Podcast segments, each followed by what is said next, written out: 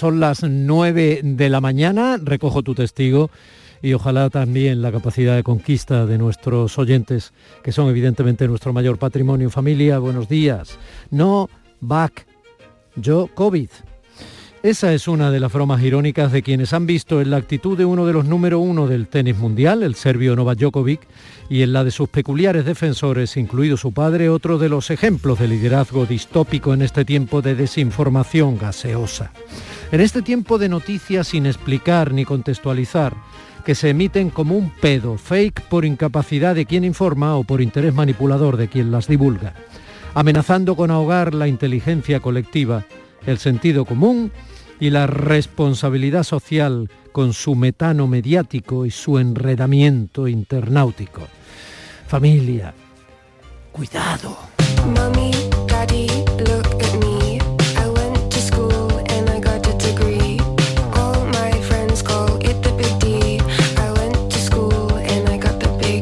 Pensemos, es domingo, es 9 de enero de 2022, hay tiempo, estamos vivos y no estamos solos, vivimos juntos en este inmenso barco. Vamos. Solo mirar al papá de Djokovic defendiendo en una sola frase que su hijo es el nuevo Jesucristo y la réplica de Espartaco es suficiente materia prima para la lucidez como vacuna contra la desorientación y para seguir vacunándonos. Yo lo hago mañana de la tercera dosis. Pese a las limitaciones que aún tiene esta vacuna para matar al bicho, ya nos lo advirtieron. Pero hay que seguir vacunándose contra la COVID y así ayudar a ralentizar su propagación para dificultar sus mutaciones y en un porcentaje indiscutible frente a los no vacunados, incluso salvar nuestra vida. Algo a lo que deberían estar obligados todos los papás respecto a sus hijos, incluido el papá de Djokovic.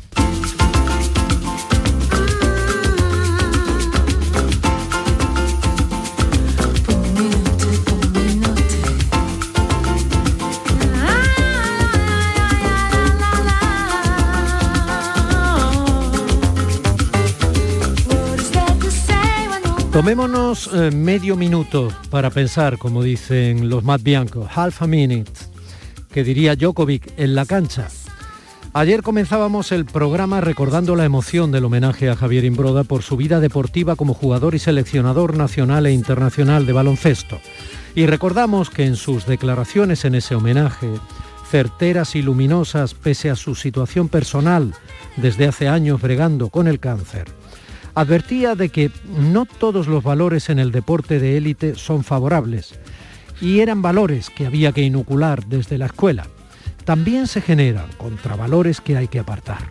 El hecho de ser un número uno en algo o ser un héroe en una guerra no quiere decir que ya toda la personalidad de quien lo es sea número uno o heroica. No, los seres humanos somos más complicados.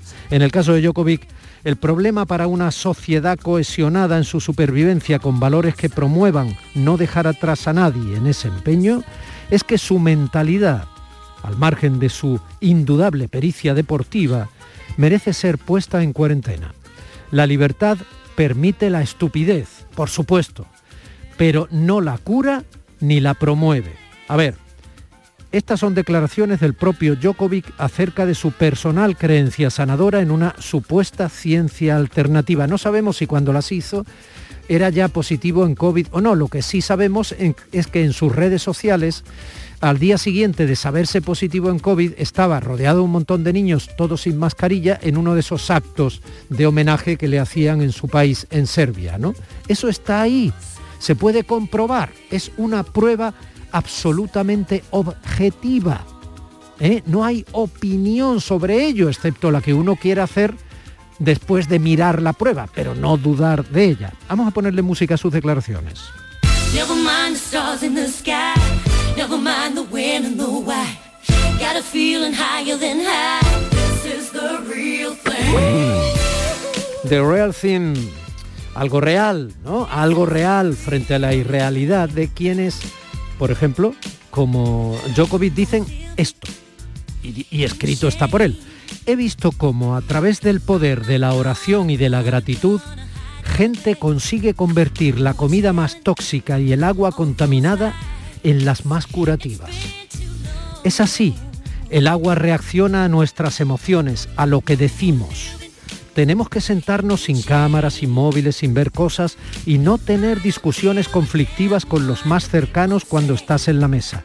Mi abuelo muerto siempre estaba muy callado en la mesa y antes yo no lo entendía. Bien, es así. El agua reacciona a nuestras emociones, a lo que decimos. Insisto, vuelvo a leer su frase. Es así. El agua reacciona a nuestras emociones, a lo que decimos.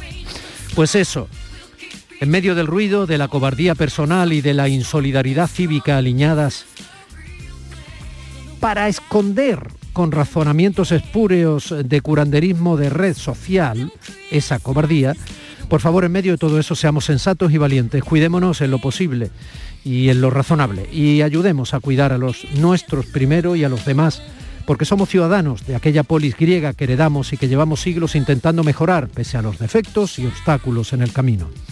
Menos ruido. Feliz domingo y un poco de silencio necesario para pensar. Silencio. Todo va demasiado rápido, yo necesito parar un momento sin escuchar, sin hablar, sin pensar, sin juzgar, que alguien me coja la mano, que alguien me clave en el suelo, que alguien me mire sin decir nada, que su mirada se quede parada en mí, yo no necesito del tiempo yo no necesito del tiempo.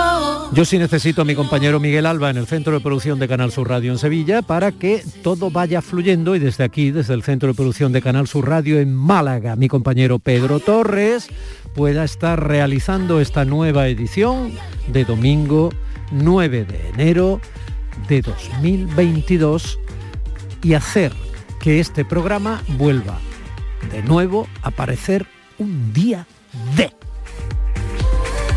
un día distinto, un día señalado, un día de, de desembarco en tus emociones, en tu percepción, en tu entendimiento, en tu corazón. Gracias por estar ahí. Calla lo que la mente grita. No sé por qué me pasa, se me hiela la vida. Un día de, de Andalucía. Nuestro compañero José Manuel Zapico anda reponiéndose en casa, lo tendremos la semana que viene aquí con nosotros. Y mi compañera María Chamorro detrás de la producción de este humilde servidor que hace de intermediario delante del micrófono, Domi, del postigo, que también empieza por D, y que te da desde allá este enorme abrazo de Radio Pública Andaluza. Y tenemos a una persona que precisamente nos llegó del frío, porque es el embajador de Suecia en España, a quien desde ya le doy un inmenso abrazo, porque comenzamos con él y nos va a recordar una historia maravillosa. Buenos días, Tepo. Buenos días. Le va a parecer una pequeña frivolidad, pero ¿qué desayuna el embajador de Suecia? bueno, yo desayuno como todo el mundo, pero los suecos a, nos gusta mucho desayunar, bastante. Yo creo que desayunamos más que los españoles. Pero de, fruta, de, de muesli, bueno, de café y de pan y de todas, de todas cosas. Sí, entonces no, no le hemos contaminado demasiado en ese sentido. ¿No toma usted pan eh, tostado con aceite y, cosas de esto? No, aunque me gusta, pero prefiero un poco más eh, contundente, ¿no? Bueno. En Jerusalén se erigió un monumento a los 6 millones de judíos asesinados por los nazis durante la Segunda Guerra Mundial. El monumento, como usted conoce bien, se llama Yad Vashem y fue construido en el año 53, en 1953. Todavía resonaba el final de la Segunda Guerra Mundial y por ende también del Holocausto. Una calle llamada Avenida de los Justos cruza esa extensión. Una brisa constante corre a través de las hojas de los 600 árboles que bordean la calle en líneas rectas. Todos fueron plantados para honrar la memoria de personas no judías que sin embargo arriesgaron sus vidas para salvar a personas judías de los verdugos nazis. Uno de esos árboles lleva el nombre de un ciudadano sueco, Raúl Wallenberg. ¿Quién era Raúl? Bueno, Raúl Wallenberg era un, bueno, al principio un empresario sueco que tenía, bueno, eso fue durante la Segunda Guerra Mundial y tenía negocios con, con Hungría. Y eh, al final, bueno, a fines de la, de la guerra, cuando se, el mundo notaba que estaba pasando algo, algo terrible con el holocausto, en los campos de, exterminación en Alemania.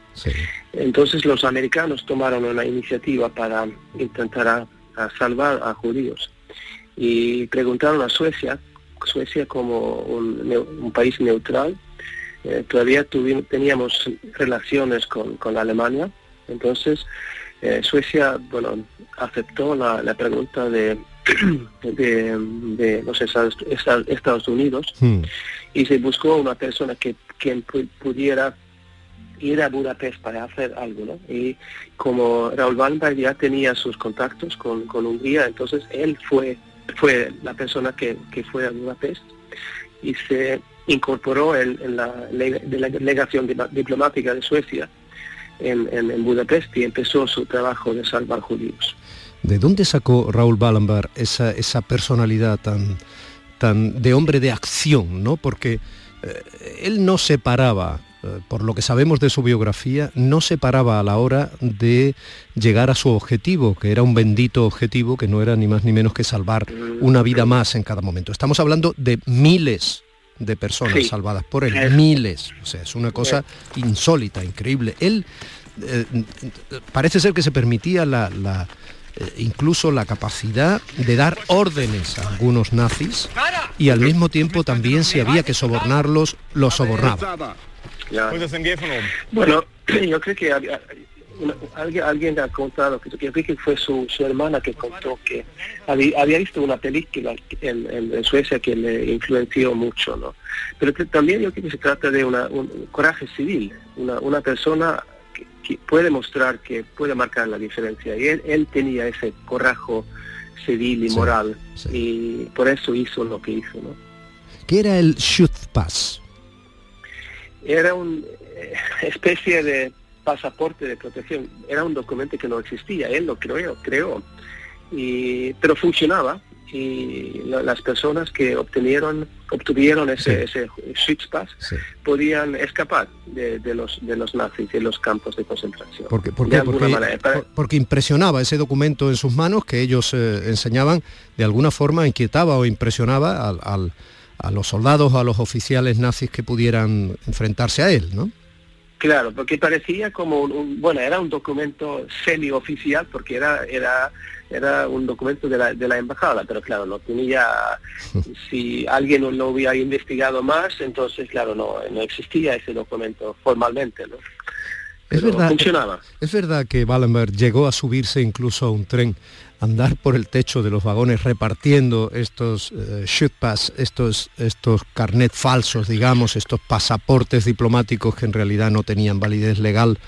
Ni, ni, obviamente una lógica para la protección de estas personas delante incluso de los soldados y que también funcionó en aquella ocasión? Bueno, eh, es que no, no sé, puede, ser así, porque yo, yo sé que él hizo mucho, eh, muchas cosas muy eh, extraordinarias para para poder eh, distribuir estos pasaportes. ¿no? Hmm. Pero esta historia no, no lo he escuchado, pero puede ser que, que tiene, es, verdad, porque era bastante increíble lo que hizo para, para entregar estos, estos pasaportes. ¿Hasta dónde sabemos eh, qué le pasó a Wallenberg? Porque desde que desaparece con 32 años, luego supimos que lo había detenido la, el ejército soviético, una detención extraña hasta donde sabemos también, y, luego prácticamente desaparece, se le sigue la pista a ver si estaba en alguna prisión eh, rusa, pero ¿qué pasó con Wallenberg? Bueno, no sabemos. Eh, la, historia, la, versión oficial que hemos recibido de los, bueno, antes primero de la, de la Unión Soviética y después también de Rusia, es que justo él fue mm, encarcelado en una prisión y murió allí. Pero es que no hay, no hay, digamos, no hemos recibido pruebas verdaderas de que pasó eso y eso hemos intentado por muchos años y pensábamos que a lo mejor después que mm, eh, se cayó en la Unión Soviética y vino Rusia que iba a ser más fácil tener la, información, pero todavía falta, no tenemos los, los, los, los, datos exactos de lo que pasó a él. Hmm. Peranger, que, perdone que yo no lo pronuncie bien en sueco. No, es correcto, es correcto, Peranger, sí. Bueno, Fue, fue embajador también, fue secretario de la Embajada Sueca en Budapest, allí en Hungría, precisamente durante la Segunda Guerra Mundial.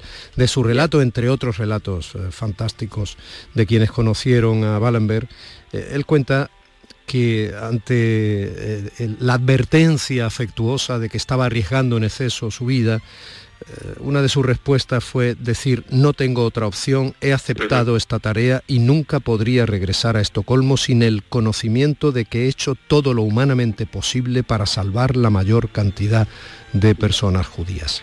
Eh, bueno, esto supongo que es lo que quieren trasladar en esa exposición que se llama Para mí no hay otra opción que les ha traído Andalucía, señor embajador.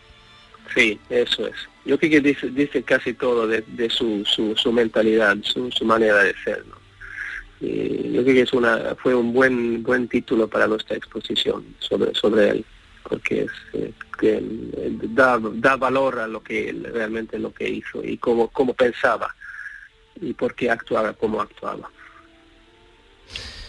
Tepo Tauriainen, embajador eh, de Suecia en España, ha sido usted muy generoso y muy amable de echar este ratito de desayuno radiofónico con nosotros aquí en la radio pública andaluza, porque habla también español. Bueno, he estudiado español y empecé mis estudios aquí en, Málaga hace muchos años. Estuve tres meses en Pedregalejo en un centro de estudios de español y ahí empecé mi, camino al aprendizaje. Bueno, pues mire qué bien le vino aquella, aquella visita andaluza, porque en parte supongo que gracias a eso terminó usted de, embajador. Usted vive en Madrid, entiendo, ¿no? Sí, sí, vivo en Madrid, sí, sí. Hmm. ¿Y cómo podría, si quisiéramos eh, eh, viajar a Estocolmo de vacaciones, ahora que poco a poco la pandemia parece que está empezando a ser dominada, controlada, ¿no? ¿Cómo, ¿Cómo, podría, háganos de consejero de turismo, señor embajador, que, ¿dónde vamos a Suecia? Si tuviéramos una semana, ¿qué tenemos que hacer? Bueno, siempre es bueno empezar con, la capital, porque la capital, Estocolmo, es una ciudad muy muy bonita. Yo no soy de, Estocolmo yo mismo, pero hay que, hay que admitir que es una, una ciudad muy, muy linda y como los andaluces tienen buenas conexiones con Suecia, por ejemplo, porque Málaga tiene vuelo directo a Estocolmo, entonces no, no, es una es muy fácil viajar y visitar em, Estocolmo, bueno, en el invierno porque es un poco exótico a lo mejor por, por los españoles, pero también en el verano con, con la luz que tenemos en el verano.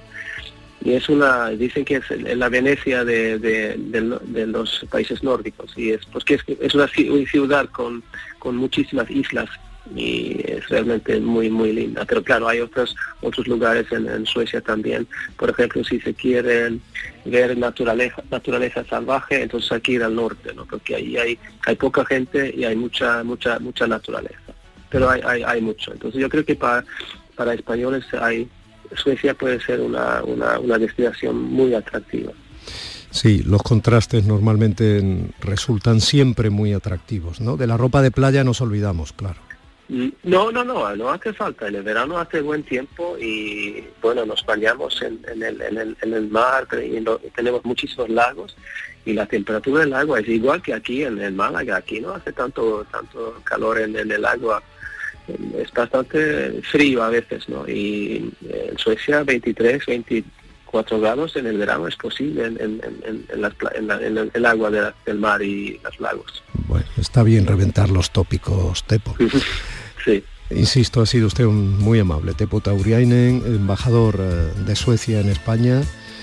Para él no había otra opción. Ojalá que eso vaya calando en las nuevas generaciones en toda Europa y, y efectivamente eso ayude a que no solo la componenda, el interés particular, eh, en fin, lo fácil, no solo eso sea lo que dirija la acción política en, un futuro inmediato, sino también los valores y la valentía que tuvo alguien como el ángel de Budapest, ese ciudadano sueco llamado Raúl Ballenberg. Un abrazo, muchísimas gracias. Gracias a ustedes.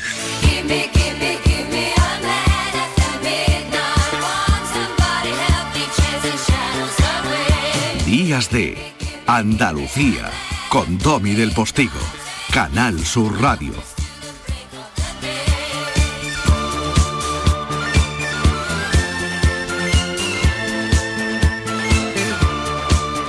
Bueno, pues ya ven, el embajador sueco Teppo Tauriainen nos acaba de romper la mitad de los tópicos que nos han ilustrado durante décadas por aquello de encontrar la razón de que tantas suecas venían a la Costa del Sol, por ejemplo, para torcer los esquemas morales del final de la dictadura de Franco y poner luz y color, calor y cuerpos al sol en tanta película del landismo o del mal llamado probablemente landismo y de tanto veraniego paisaje eh, paradisíaco, ¿no? Para hacer de esa Costa del Sol un absoluto oasis en medio de la grisura de todo un país eh, que trataba poco a poco de desperezar su armazón moral a la modernidad. ¿no?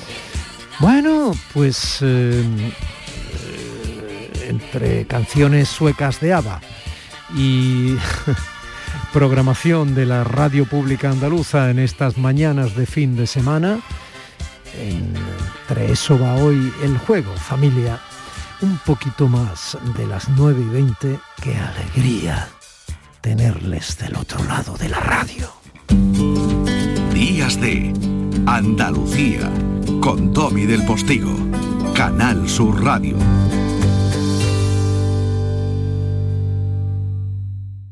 El sabor de un cardito de pollo aneto es gloria, porque en aneto lo hacen como yo, solo con ingredientes frescos y naturales de verdad, cocinados a fuego lento. Y nada más, fresco y natural, como un campo al amanecer, sin exagerar. Con Social Energy comienza el año ahorrando hasta un 70% en tu factura con nuestras soluciones fotovoltaicas y vino a la subida de la luz. Además, aprovecha las subvenciones de Andalucía y pide cita al 955-441-111 o en socialenergy.es. Solo primeras marcas y hasta 25 años de garantía. La revolución solar es Social Energy. Las mañanas del fin de semana son para ti, con Andalucía en la radio con toda la luz, el talento y la alegría de nuestra tierra, con nuestra historia, cine, flamenco y toda la actualidad del fin de semana. Días de Andalucía, con Domi del Postigo, los sábados y domingos desde las 9 de la mañana. Quédate en Canal Sur Radio, la radio de Andalucía. Bajo el cielo de Andalucía.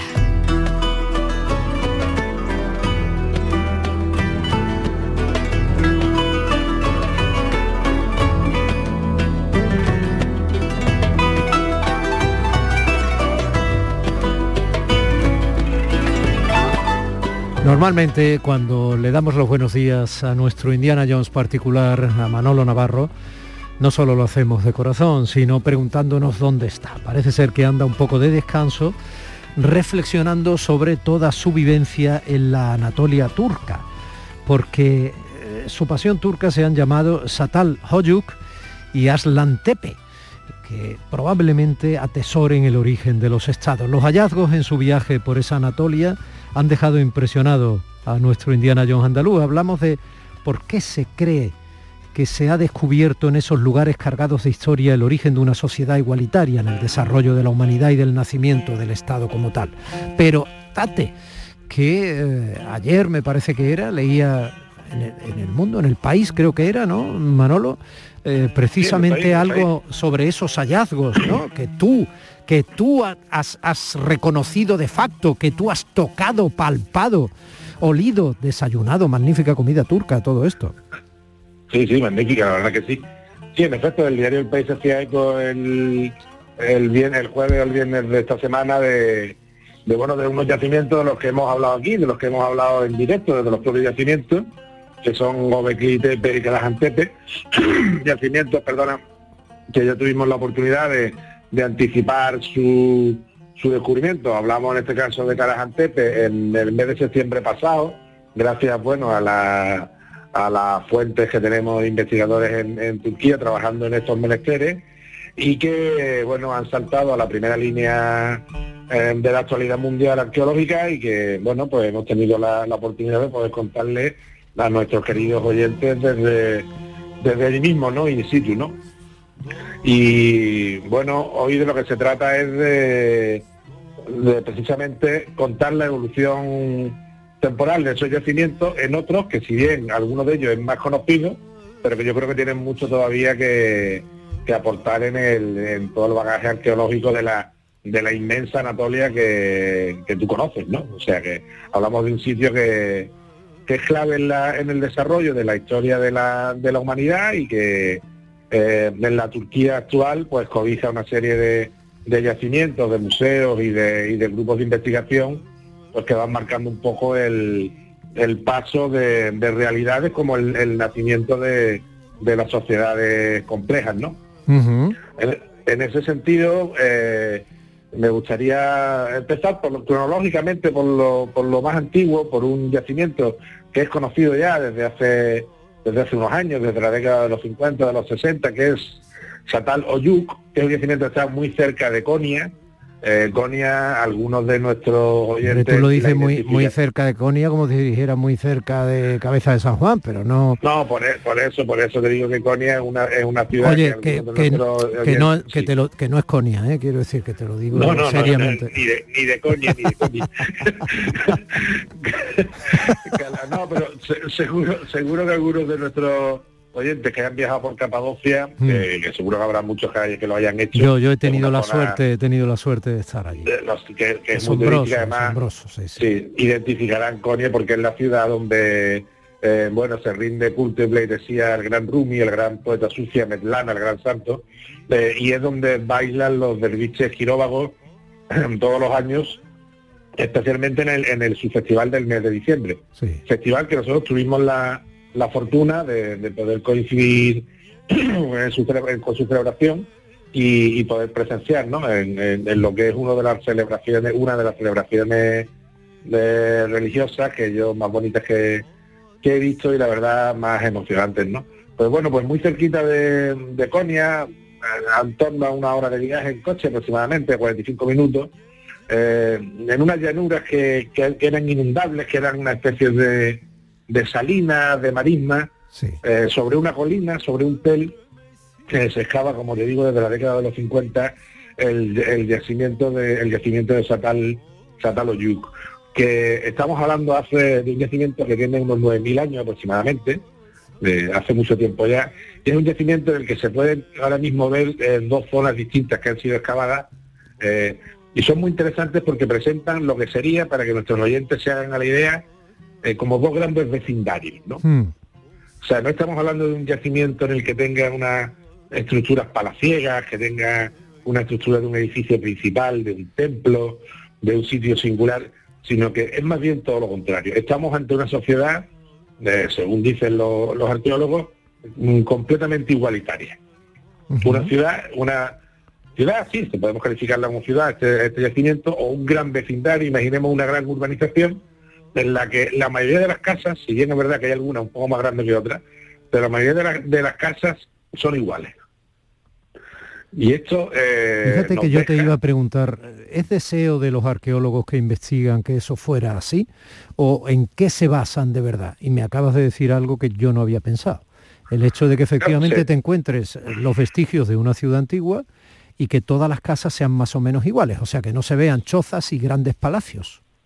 Exactamente, no, no se palpa, eh, no se aprecia esa diferencia, que diga, bueno, hay unos edificios unos templos del poder y unos templos de la religión, unos edificios principales, unas casas que se mantienen eh, al margen, aisladas espacialmente de las demás, hmm. sino que lo que vemos es, es un conjunto de viviendas, eh, una muy abigarrado, unas pegadas a otras, probablemente las que se entraba por, por la parte superior, por el techo, viviendas que son no son unas viviendas primitivas como podemos imaginar, sino que si, si puedes ver, por ejemplo, una réplica que hay en el Museo de Ankara, en el Museo de las Civilizaciones, que es donde además se guardan y se exponen eh, todos los materiales pertenecientes a la excavación de, de Sataloyuc, o la mayoría, o la mayor parte de ellos, eh, te das cuenta que son unas casas en las que podría vivir hoy en día perfectamente.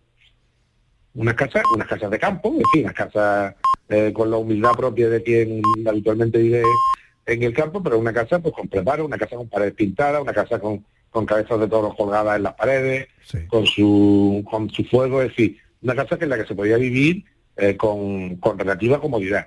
Los mm, investigadores creen que fueron construidas ahí en ese sitio porque precisamente en esas llanuras, eh, además de las salinas que hay cercanas, que son importantes, se producía una especie de, de barro arcilloso que era muy maleable, era muy fácil para, para poder eh, para construir, cualquier cosa y desde utensilios hasta hasta claro hasta obra no exactamente. Entonces eh, se podía se podía obrar fácilmente y se podían construir estas estas casas que, que, bueno la verdad es que te da la sensación exactamente de eso de ser una urbanización grande mm. eh, un sitio en el que han aparecido algunas de las Venus neolíticas más singulares sin duda alguna de la, del registro no algunas de ellas como la que aparece en una posición central en el, en el Museo de Ankara, ¿no? Pues, pues iconográficamente muy llamativa porque es una mujer de entrada en carne, ¿no? Por decirlo de manera que todos nuestros oyentes lo, lo entiendan, ¿no? Y está aposentada en un, en un trono, ¿no? Bueno, ahí los expertos debaten sobre si estos son cultos eh, a, la, a una antigua diosa, si son cultos a la feminidad, es decir, todo este mundo ideológico del, de los inicios del, del neolítico, que habían arrancado unos kilómetros más al este, en estos yacimientos que hablábamos al principio, de Carajantepe o de Gobekli ¿no? En este mundo de las colinas alrededor de, de Urfa, que es un mundo eh, dos mil años más antiguo, pues todo este mundo parece que se va extendiendo eh, hacia el oeste y tiene un, desde luego una parada eh, importantísima y fundamental en, en Sataloyuk, ¿no? Estamos, estamos más o menos en 5.000 años antes de Cristo, ¿no? 5 o 4.000 años antes de Cristo. No, no, estamos en, en estamos en siete, entre 7 y 8.000 años antes de Cristo. Bueno, vale. Es que en Anatolia todo es más antiguo de, que lo que pasa en Occidente, ¿no? Mm. Ya cuando hablábamos de Carajantepe hace un par de semanas y hablábamos de, de Gobekli Tepe, esto está, esta gente está construyendo en la época en la que aquí se están todavía pintando en las cuevas, vamos, a decir. Eh, son Ahí hay, bueno, por razones que se están estudiando, probablemente por un cambio climático, por una, un aumento de la pericia en la selección de la, de las semillas y en la selección del, del ganado, por un paso de la caza a la ganadería.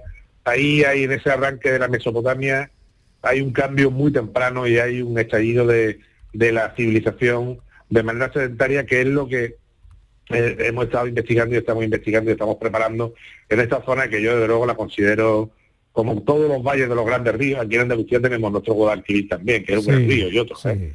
Son zonas, y de hecho, bueno, todo el fenómeno del neolítico y dolménico está alrededor de las grandes cuencas, los grandes ríos, ¿no? Oye, tú eh, has hablado hace un momentito de Ankara.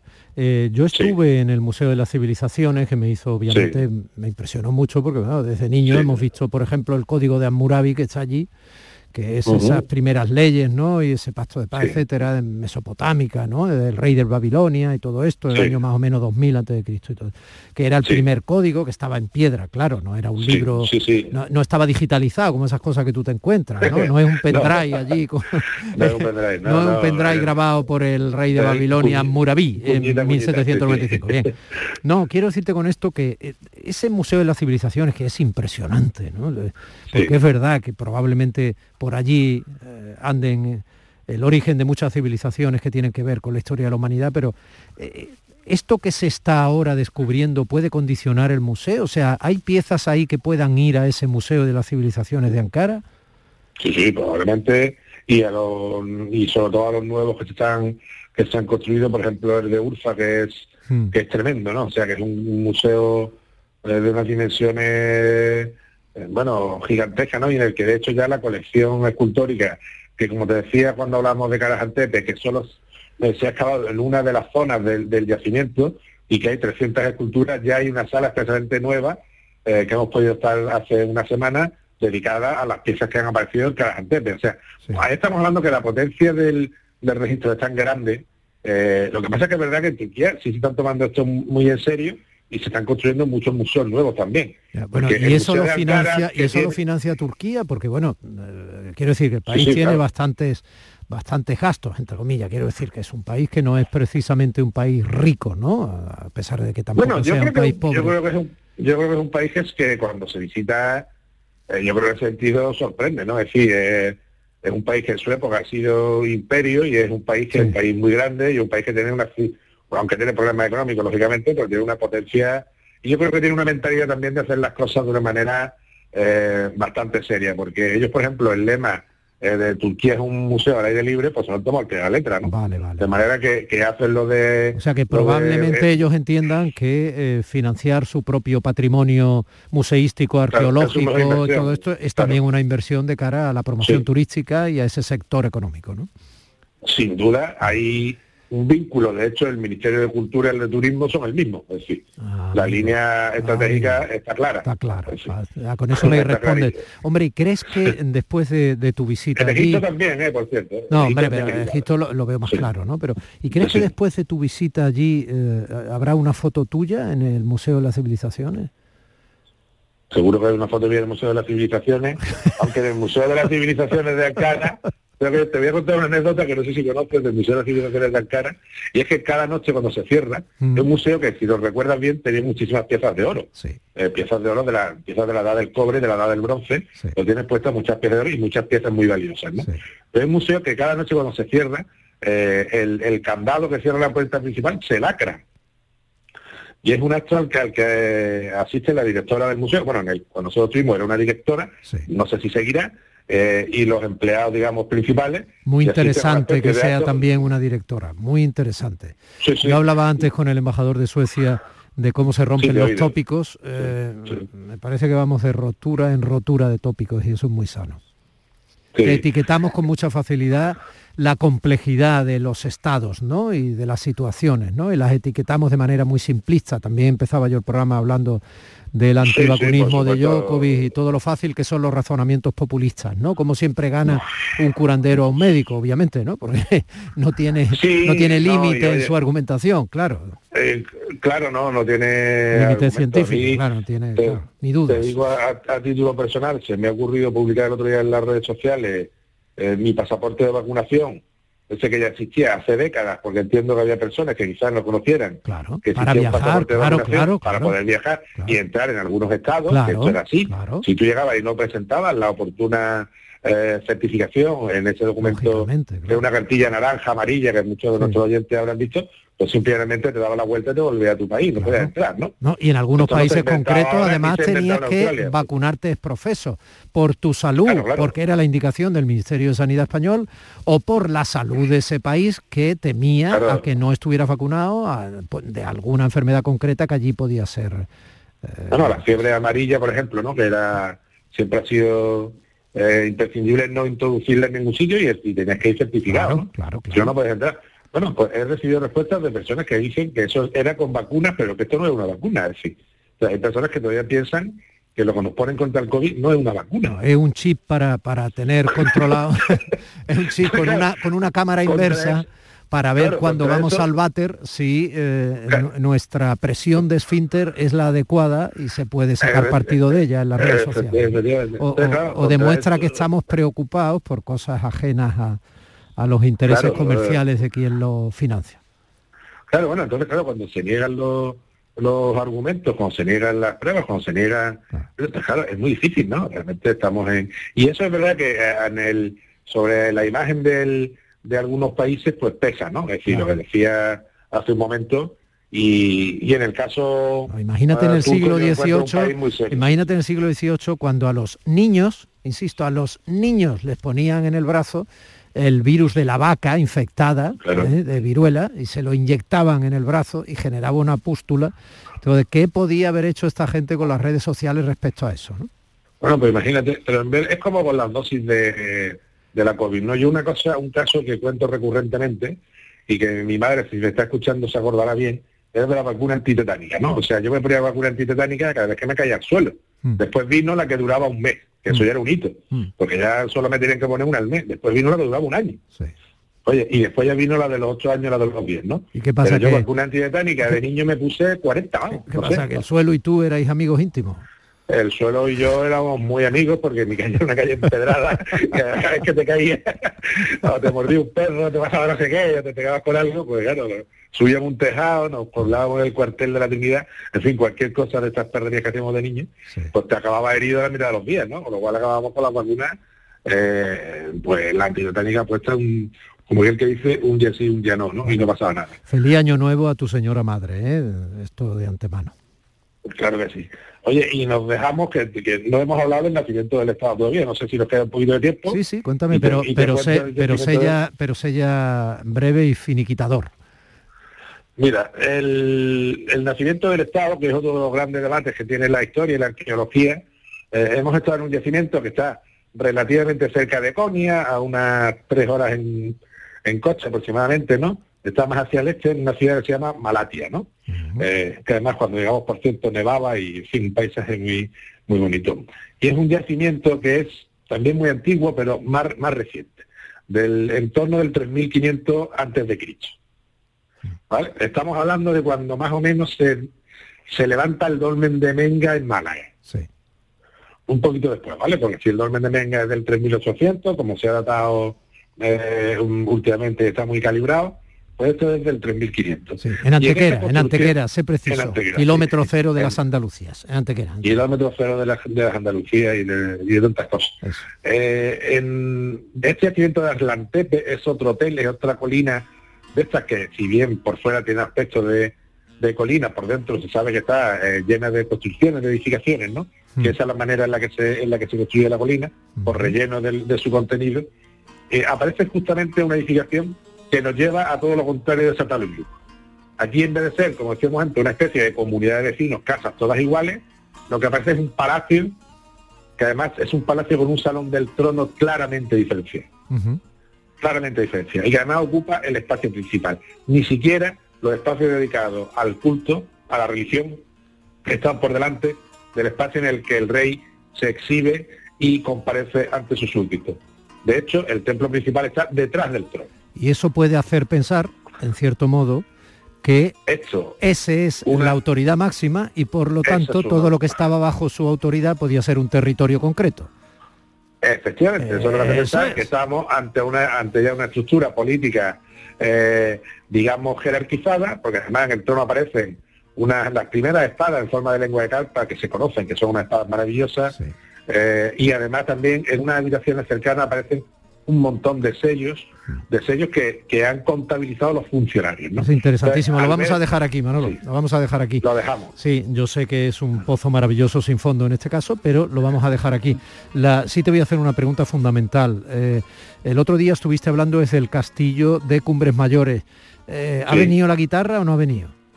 Ha venido la guitarra y está afinada. La guitarra pata negra. La guitarra para tener está afiladísima. Afilada.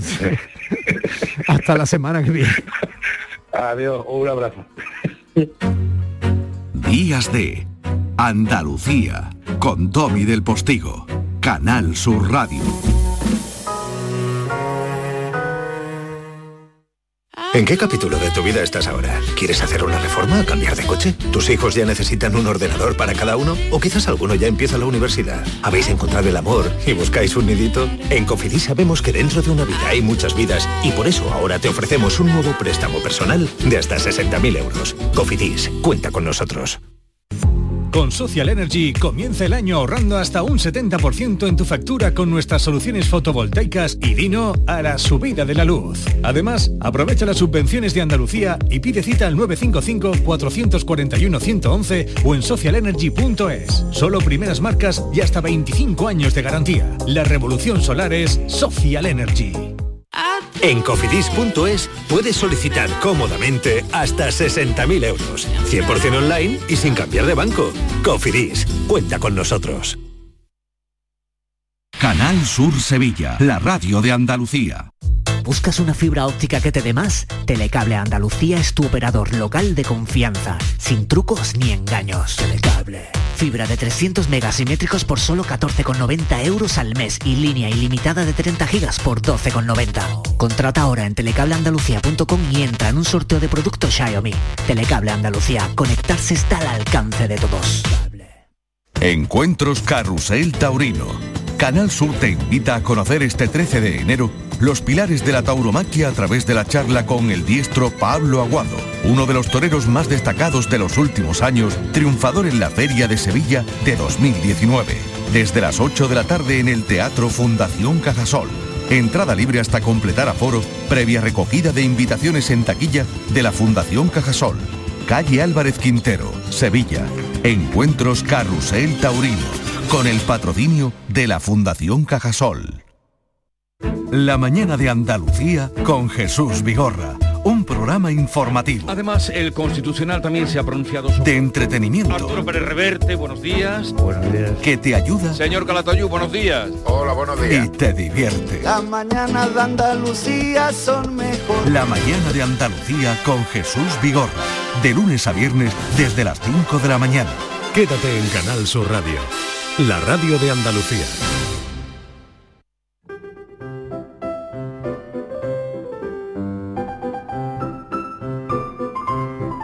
La primera libertad del silencio. Música.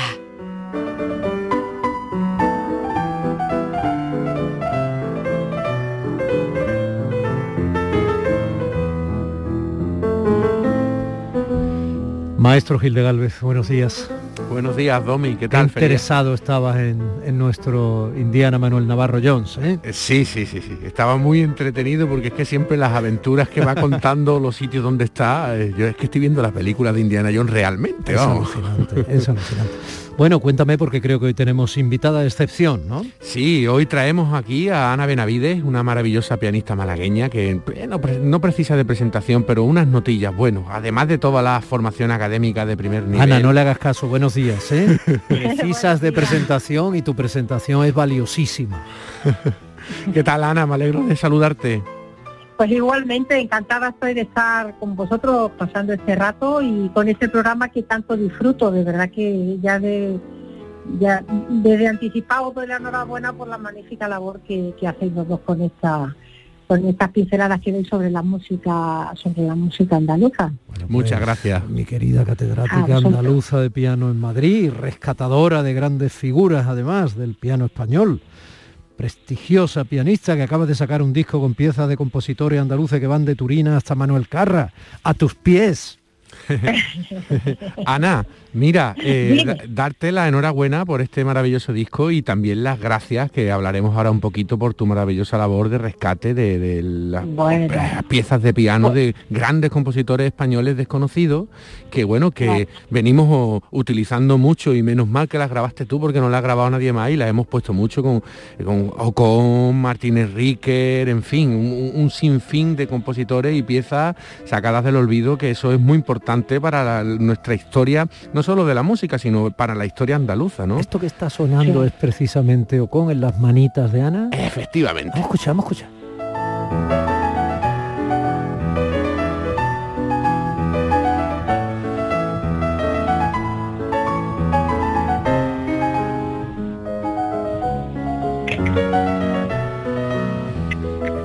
Bueno, eh, fíjate en la razón andaluza de Eduardo Con, compositor malagueño. Como pero Ana haga todo igual que, que las teclas. ya ves, fíjate que además de Ocon como gran compositor malagueño, en este disco hay una grandísima novedad. Diálogos concertantes se denomina, con piezas de Manuel Carra y José Luis Turina. Pero es que Manuel Carra también es un grandísimo pianista malagueño, de acuerdo que tampoco precisa de presentación, pero que aquí lo oímos en sus registros de compositor, que esto es una cosa absolutamente también nueva y desconocida. Vamos a oír, Ana, si te parece, esta pieza que Manuel Carra te ha dedicado eh, en este nuevo disco, dedicada a Ana Benavides.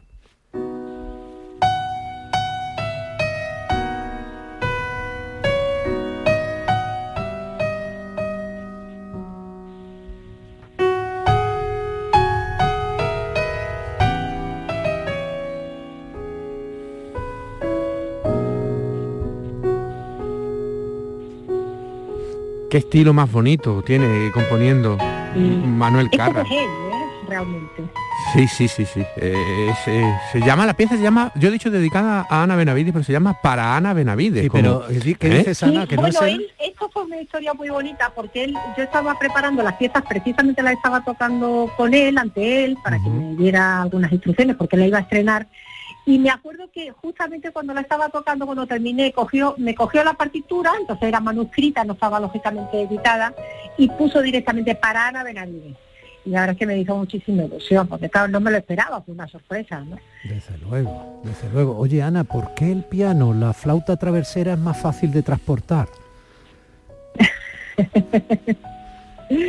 ¿Por qué para, por qué para piano quieres decir? No, ¿por qué elegiste el piano para hacer? Ah, ¿por qué elegí el piano? Bueno, tenía una razón muy sencilla, que porque en mi casa había un piano. Ah. Había un piano porque mi madre tiene la carrera superior de piano, eso es algo que, que no muchos saben, ¿no? Y entonces, claro, mi juguete o mi manera de pasar el tiempo, eh, pues era justamente con el piano me ponía ahí a improvisar canciones infantiles, algunos villancicos, después venía mi padre, venían mis primos que me pedían cosas, que me pedían, bueno, pues así fue un poquito como fue, digamos, empezando esa, esa, esa pasión por el instrumento. Además yo era una persona muy introvertida, muy, digamos que muy de, muy de puertas para adentro, ¿no? Entonces, pues el piano me permitía proyectarme como ser humano y yo creo que era un magnífico instrumento para, para desarrollarme y, y creo que así lo, lo ha sido y lo sigue siendo hasta hoy. Fíjate, Ana, has dicho que cuando eras pequeña tocabas canciones infantiles. Vamos a oírte en una en un vals de cinco piezas infantiles de Manuel Carra. vamos a oírlo. Muy bien.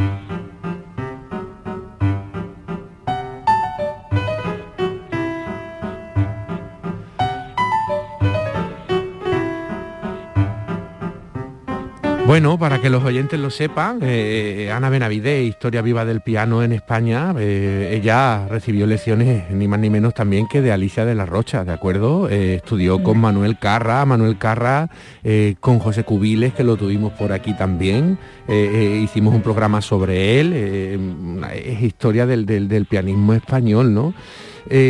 Ana, si te parece, ¿por qué no nos hablas un poquito de la música eh, que has rescatado, de, estos, volúmenes, hasta siete volúmenes de, de, CD, de, piano, de un montón de compositores desconocidos? Eh, mientras oímos, un poquito de fondo, si te parece, tus recuerdos de Andalucía del, del maestro Ocon. Muy bien, pues Bien, pues, eh, pues, bueno, fue una historia que empezó como hará unos 15 años o así aproximadamente. Y, bueno, empezó porque yo cuando terminé la carrera me empezaron a saltar muchas dudas sobre los precursores de, de los grandes, de Albeni, de Falla, de Granados, de Turina. Entonces me empecé a preguntar qué había anteriormente a ellos, ¿no? Porque no conocía nada, salvo Soler, no se conocían más nombres. Entonces preguntaba y todo el mundo un poco me decía lo mismo, no busques porque no hay nada, no hay precursores. Y yo mm, me, digamos que, que, que no, no, no pensaba que esto fuera posible por unas sencillas razones, ¿no? Que es que, bueno, los grandes precedentes como como Albeni, Falla, Granados o Turina, tienen que tener unos maestros, ¿no? De quien partir, de quien, digamos, tomar eh, unos primeros pasos, lógicamente. Después Falla eh, tuvo una tradición teclística importantísima con el órgano, con, el que estuvo vigente hasta el siglo XIX. En fin, que esa tradición tan importantísima que, en, la tecla española, no solo a nivel constructivo, sino lógicamente a nivel musical de repertorio, me costaba pensar que se interrumpiera en el siglo XIX, en el siglo XIX justamente cuando coincide con, con el piano que se, digamos, se alza como instrumento rey. Y por otra parte, España estaba muy de moda entre los extranjeros, presentaba un poco el exotismo de lo cercano y lo lejano al mismo tiempo, ¿no? De las masas, los toreros, este, este mundo de eh, este exotismo árabe de la Alhambra, ¿no? Y eran muchísimos los artistas, músicos, poetas, pintores que venían a España precisamente buscando esta este atractivo tan romántico y muchos compusieron, muchos músicos como Lis, como Chopin, compusieron obras partiendo precisamente de, de, esta inspiración española, mayormente andaluza. Mm, yo me resistía a pensar que esto no hubiera dejado un pozo eh, entre los compositores españoles y que hubiera un vacío. y entonces empecé a tirar del hilo, me encontré con una serie de nombres, yo lógicamente no conocía muchísimo menos la, la música, pero investigando en hemerotecas, en bibliotecas, en archivos familiares y demás, iba encontrando una serie de nombres y después fue, eh, la, digamos, el segundo paso fue recuperar la música de estos nombres desconocidísimos, ¿no? Y empezó a surgir una cantidad de música impresionante. Sí, sí. Eh, impresionante. A mí cuando dice la gente, ¿has grabado todo? Digo, ¿qué va? Ojalá.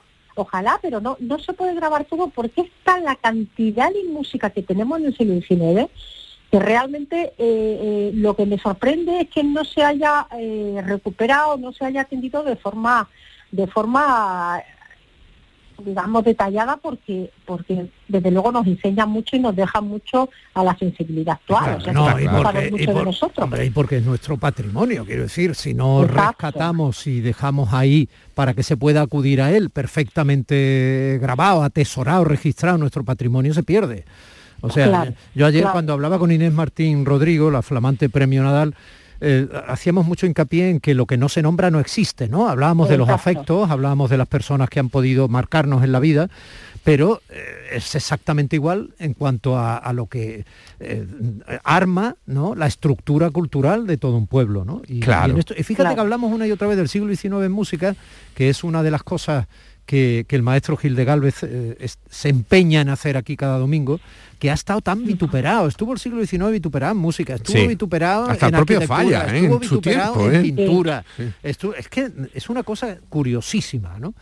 Y bueno, pues sí, la calidad es evidente, si bien no en todo, desde luego sí, en lo que es incontestable y está muy bien rescatarla, ¿no? Sí, sí. Pues Claro, fíjate, fíjate Ana, avanzando un poquito en tu trabajo, diálogos concertantes, eh, otra pieza que me llama mucho la atención, que es preciosa, es la pieza de Manuel Carra, Nenia, que precisamente dedica a Rafael Orozco, que también hablamos de él aquí.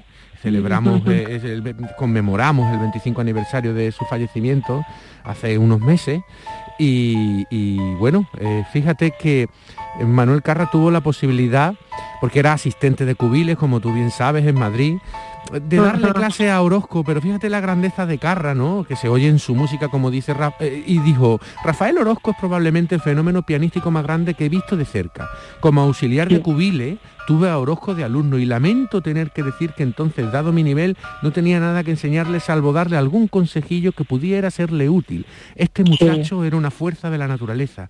Disfruté mucho con él en las clases y después oyéndole tocar. Qué bonito eso, ¿no? Sí, que, sí, el, sí. que el maestro de pronto se quede onnubilado ante el alumno, ¿no? Y Sí. reconozca que, Sí. se ha Es encontrado muy un grande, talento, ¿no? dice mucho, dice mucho del artista, porque no, no te creas que todos los artistas eh, son así de honestos y así de claros, ¿no? Y Manuel Sí, Carra estamos sí, hablando de sí. un pianista de grandísimo nivel, ¿no? Maestro de varias generaciones. Efectivamente. Oye, Ana, ¿qué tiene, ¿qué tiene Turina eh, dando el salto que tiene tan arrobado aquí al maestro Gil de Galvez? Eh, bueno, Turina es que es un artista integral, porque es un artista que se formó en muchas disciplinas, ha pasado por la composición, pero también ha pasado por la interpretación, ha pasado por la docencia, ha sido profesor, ha sido director de conservatorio, ha sido gestor con la dirección de la Jorge hasta, hasta su jubilación. Y entonces, claro, todo eso se vierte en una obra eh, para piano que desde luego es una delicia para, para tocar y para escuchar. Sí. Ah, eh, Eh, cuando- Ana, cuando ah, uno se- perdona que te interrumpa. ah, también es una primicia estas piezas de José Luis Turina, la que estamos Sí, oyendo homenaje a Rabel, ¿no? Exactamente, esas tampoco estaban grabadas y bueno, yo hace ya años que contacté con José Luis porque bueno, hacíamos un ciclo de música contemporánea en el conservatorio, entonces él siempre estuvo, la verdad es que esta, esta gentileza de- del maestro, no, yo siempre se lo agradeceré porque siempre se volcó con estas iniciativas que bueno, eran iniciativas modestas que tenían lugar en un conservatorio profesional, pero bueno, que para nosotros era algo muy importante, Sí. porque era una forma de acercar compositor y alumno, ¿no? En una, claro, eso también lo permite una ciudad como Madrid, que, que puedes encontrar compositores Claro, mm, claro. muy importantes y que pueden venir incluso a asistir al concierto. Sí. Me acuerdo que una vez Agustín González Afilu me dijo, Ana, rara vez nos encontramos tantos compositores de, de mi generación, o sea, ya de una generación avanzada, en un mismo acto. Es que eh, esto se consigue con De todas formas, que quede que claro, Ana, que estamos hablando de eh, José Luis Turina, que no de Sí. Eh, Claro, Es su claro. nieto. Porque es su nieto. Hablamos Lo vimos aquí nieto, también, Es su nieto. Cuando yo digo que Turina tiene robado a Gil de Galvez me refería a don Joaquín. Pero en todo caso. No, José Luis Turina también es un- también, un, también, gran pero que compositor y cuando un ha gran dicho señor. Ana, que cuando ha dicho Ana, que es una mujer jovencísima, que, que- que ha hablado con el maestro Turina y tal y cual, no es un ejercicio de espiritismo, lo digo porque hemos empezado hablando No, del ni negacionismo sanador y extraño a científico de Djokovic, a ver si vamos a entrar en esa...